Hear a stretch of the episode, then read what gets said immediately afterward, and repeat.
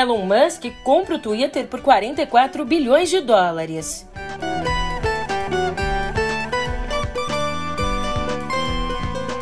E aqui no Brasil, os ministros do Supremo se dividem sobre a tensão entre Barroso e a defesa.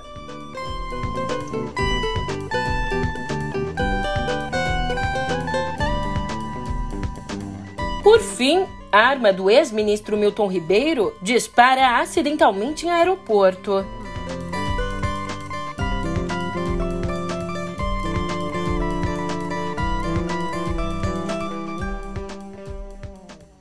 Ótimo dia, uma ótima tarde, uma ótima noite para você. Eu sou a Julia Keck e vem cá, como é que você tá, hein?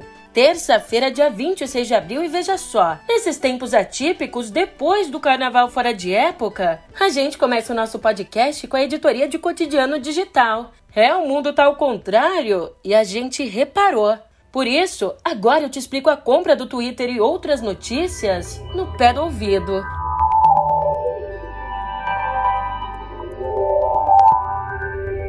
Ali no comecinho do mês, o bilionário Elon Musk adquiriu 9,2% das ações do Twitter. Daí, não contente, nessa segunda-feira, ele fechou um acordo para adquirir a rede social por 44 bilhões de dólares, mais ou menos 215 bilhões de reais. O negócio que dará ao homem mais rico do mundo o controle da rede com mais de 200 milhões de usuários deve ser concluído ainda esse ano e precisa da aprovação formal dos acionistas da empresa e dos órgãos reguladores. Com isso, dando certo, a companhia passa a ser uma empresa de capital fechado e não vai mais oferecer ações na bolsa. De acordo com o Twitter, os atuais acionistas vão receber 54 dólares e 20 centos por ação. Aliás, em um comunicado divulgado ali mesmo na rede social, mas que disse, abre aspas, Quero tornar o Twitter melhor do que nunca, aprimorando o produto com novos recursos, tornando os algoritmos de código aberto para aumentar a confiança, derrotando os bots de spam e autenticando todos os humanos. Fecha aspas. Resgatando na sua memória, o Twitter foi lançado em 2006 e agora vale 40 bilhões de dólares. Em novembro do ano passado, o cofundador da rede social, Jack Dorsey, deixou o cargo de CEO, passando o comando da empresa para Parag Agrawal, o ex-diretor de tecnologia. Agora, falando um pouco sobre Musk, escuta só. Com uma fortuna estimada em 279 bilhões de dólares, Elon Musk também é dono da empresa de exploração espacial SpaceX e da fabricante de carros elétricos Tesla. Recêntrico e capaz de mexer nas estruturas do mercado financeiro internacional, há um bom tempo ele vinha questionando como o Twitter lida com a liberdade de expressão e já cogitou criar até mesmo uma rede social própria. Depois que Musk se tornou o maior acionista individual da companhia, no início do mês, muito tem se especulado sobre o futuro do Twitter. Com a aquisição, entre os pontos principais de preocupação está a possível interferência dele nas funcionalidades da plataforma. Além disso, a gente tem que ficar de olho nos planos dele relacionados à liberdade de expressão, ao discurso de ódio e às políticas de moderação. Enquanto a gente está aqui esperando para ver o que vem por aí, você pode imaginar que os usuários não perdoaram e os memes sobre a compra tomaram o Twitter. Falando nisso, como é que vai ficar o Twitter nas mãos de Musk?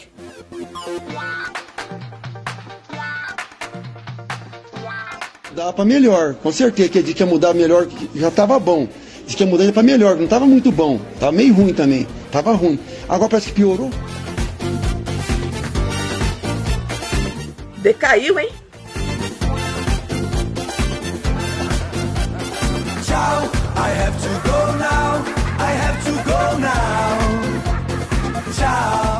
Fome, agressão, humilhação, perturbação, pressão psicológica, coisas leves. Tchau, eu queria ficar, mas só que hoje não dá. Eu tenho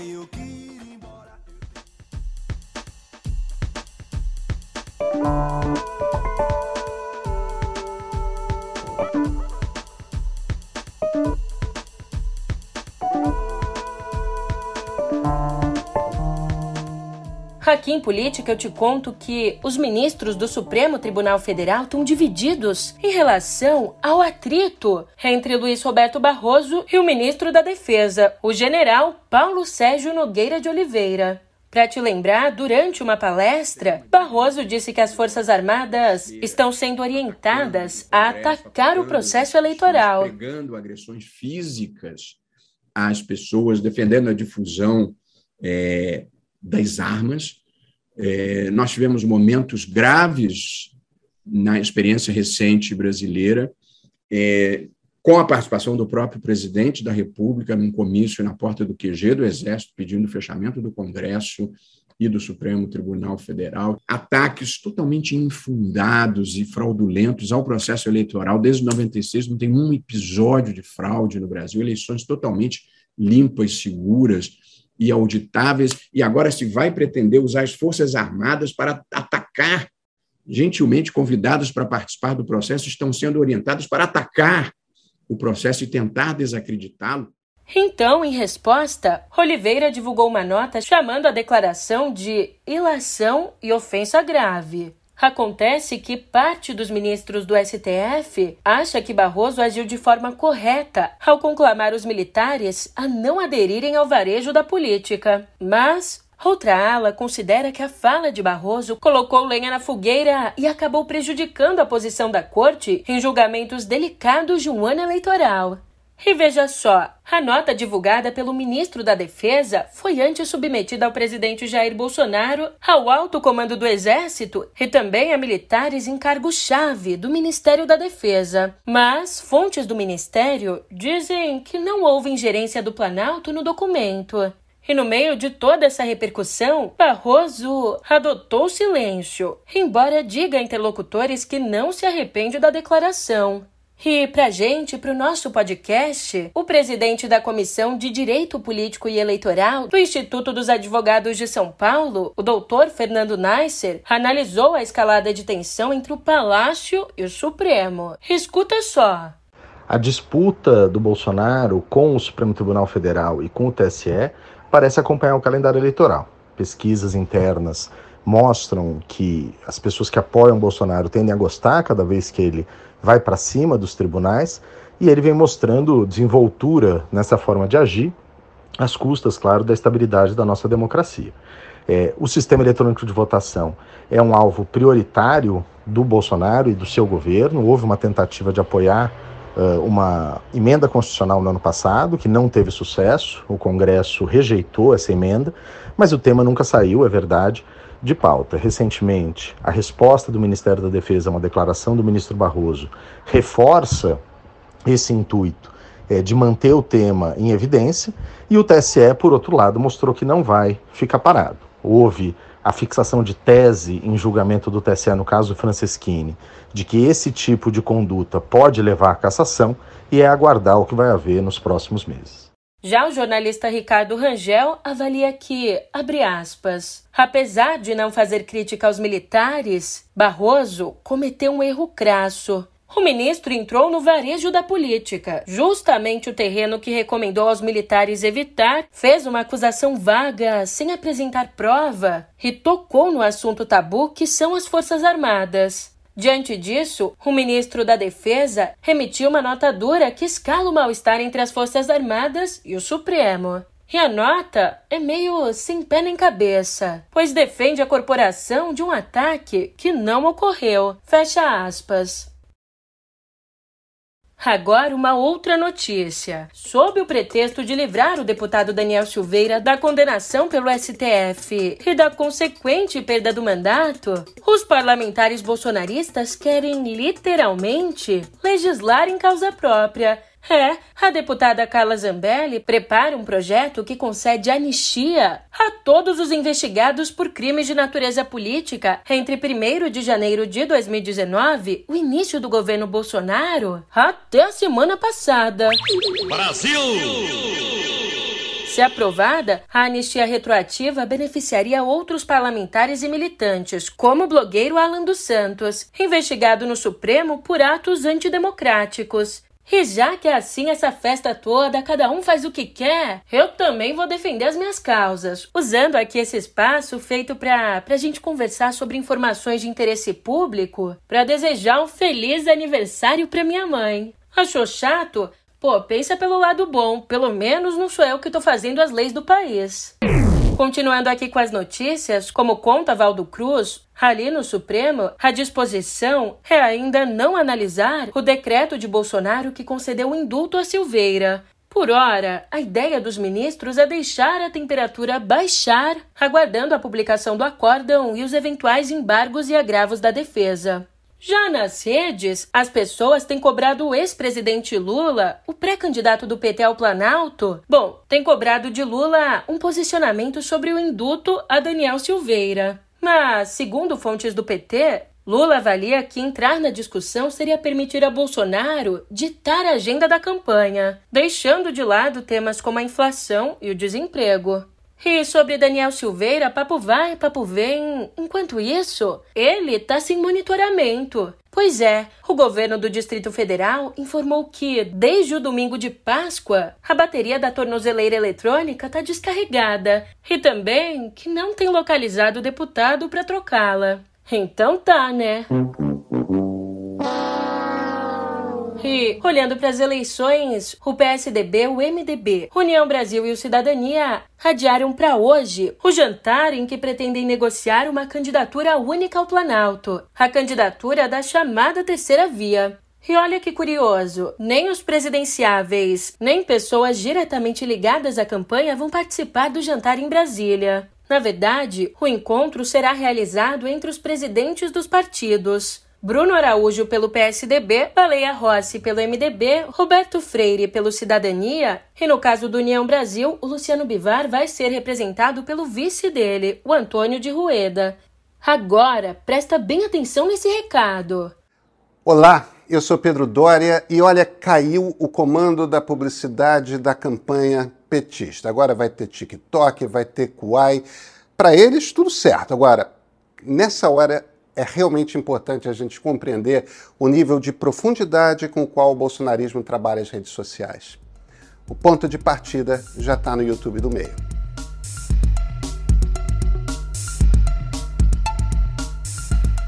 É isso aí, voltando às notícias. Nesse momento, você fica sabendo que o ex-ministro da Educação, o Milton Ribeiro, disparou acidentalmente uma arma de fogo num balcão do aeroporto de Brasília. Segundo o próprio Ribeiro, a arma disparou dentro de uma pasta quando ele tentou descarregá-la. Por sorte, ninguém ficou ferido. Agora, falta apurar o motivo para um pastor presbiteriano ter uma arma guardada na pasta. Eu aqui até pensei em fazer um comentário irônico, mas essa notícia por si só. Bom, é melhor a gente mudar de assunto. Então vamos sair do Brasil porque lá fora, o ministro do exterior da Rússia, o Sergei Lavrov, acusou ontem os Estados Unidos de travarem uma guerra por procuração com a Rússia. Lavrov disse, aspas, a OTAN está, em essência, travando uma guerra com a Rússia através de um fantoche. Guerra significa guerra. Fecha aspas.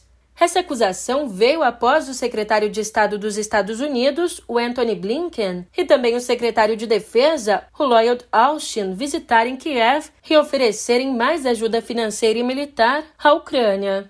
Aliás, a invasão da Ucrânia pela Rússia fez com que Suécia e Finlândia concordassem apresentar em maio um pedido conjunto de adesão à OTAN. Caso sejam aceitas, qualquer agressão a uma delas será considerada um ato de guerra a toda aliança.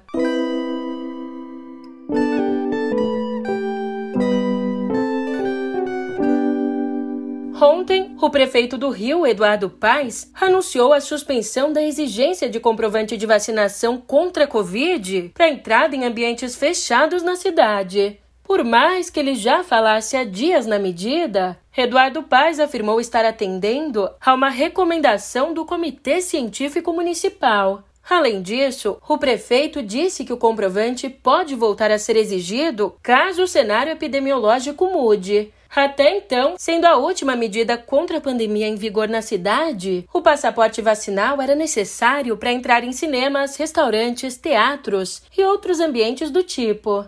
E uma curiosidade: você sabia que, até hoje, o governo federal mantém os benefícios fiscais para importação e venda de remédios como a cloroquina e a ivermectina? É, ou seja, até hoje, o governo mantém os benefícios relacionados a esses medicamentos comprovadamente ineficazes contra o coronavírus. Por exemplo, a cloroquina é indicada contra a malária e a ivermectina é um vermífugo. E, ao mesmo tempo, as drogas que a gente já sabe que são eficazes, como o baracitinib e o Paxlovid, essas não têm isenção e vão chegar mais caras ao SUS e a estados e municípios. E mais uma notícia, olha, que bom, o racismo tem custado caro. E eu digo isso porque a Zara e o Shopping da Bahia vão pagar extrajudicialmente uma indenização cujo valor não foi divulgado ao estudante estrangeiro e negro Luiz Fernandes Júnior. E vão pagar para que Luiz encerre um processo contra as empresas por racismo. Em dezembro do ano passado, ele, que nasceu na Guiné-Bissau e faz mestrado numa universidade baiana, foi acusado por uma atendente da Zara e por um segurança do shopping de roubar a mochila que havia acabado de comprar. E esse não é o primeiro caso. Não sei se você está lembrado, mas uma filial da Zara em Fortaleza foi acusada de ter um código para alertar os vendedores sobre a entrada de pessoas negras na loja. Assim, quando uma pessoa negra entrava na loja, algum dos funcionários tinha que dizer Zara zerou no sistema de som para alertar os outros atendentes. É, a empresa nega a acusação.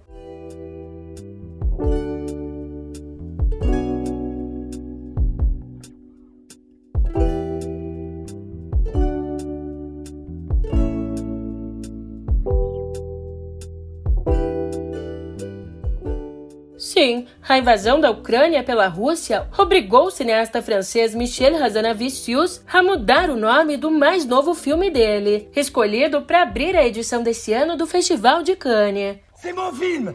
Tu fermes ta gueule!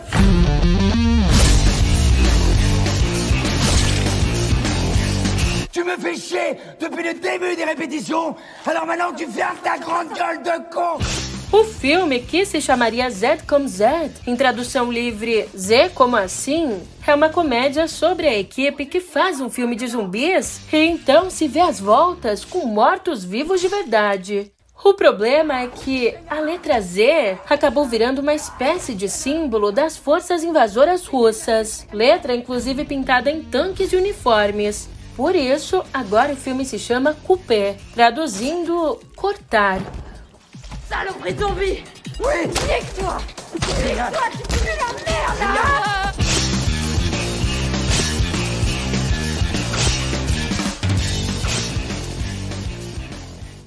E uma despedida. Morreu ontem no Rio, aos 89 anos, a atriz Susana Faini, um dos mais conhecidos rostos das telenovelas. Paulistana, ela era bailarina desde os 19 anos e só começou a atuar mesmo aos 34.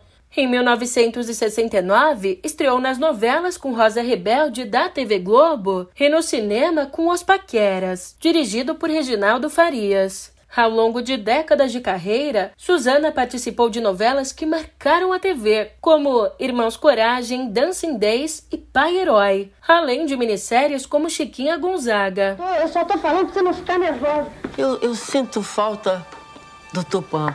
Ah, ele me fazia tanta companhia. Quanto menos se falar no nome dessa garota, quanto menos se lembrar essa garota, para ele vai ser melhor. Jamais foi protagonista, mas era aquele tipo de coadjuvante que valoriza as tramas. De acordo com a família, a atriz morreu devido a complicações da doença de Parkinson. E vamos às prateleiras. Ontem, a máxima tamanho não é documento ganhou outra dimensão com a venda por 1 milhão e 250 mil dólares de um livro menor que uma carta de baralho, escrito à mão em 1829 pela inglesa Charlotte Brontë. Chamado Um Livro de Rimas de Charlotte Brontë, vendido por ninguém, impresso por ela mesma, tem 10 poemas inéditos em 15 páginas costuradas à mão, também pela escritora. Então, com apenas 13 anos. Olha que preciosidade!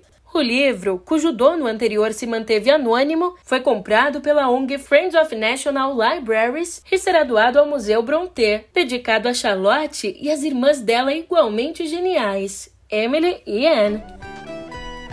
E agora, agora eu vou me despedindo. Eu tô indo nessa, mas você sabe, a gente se encontra aqui amanhã. Até lá!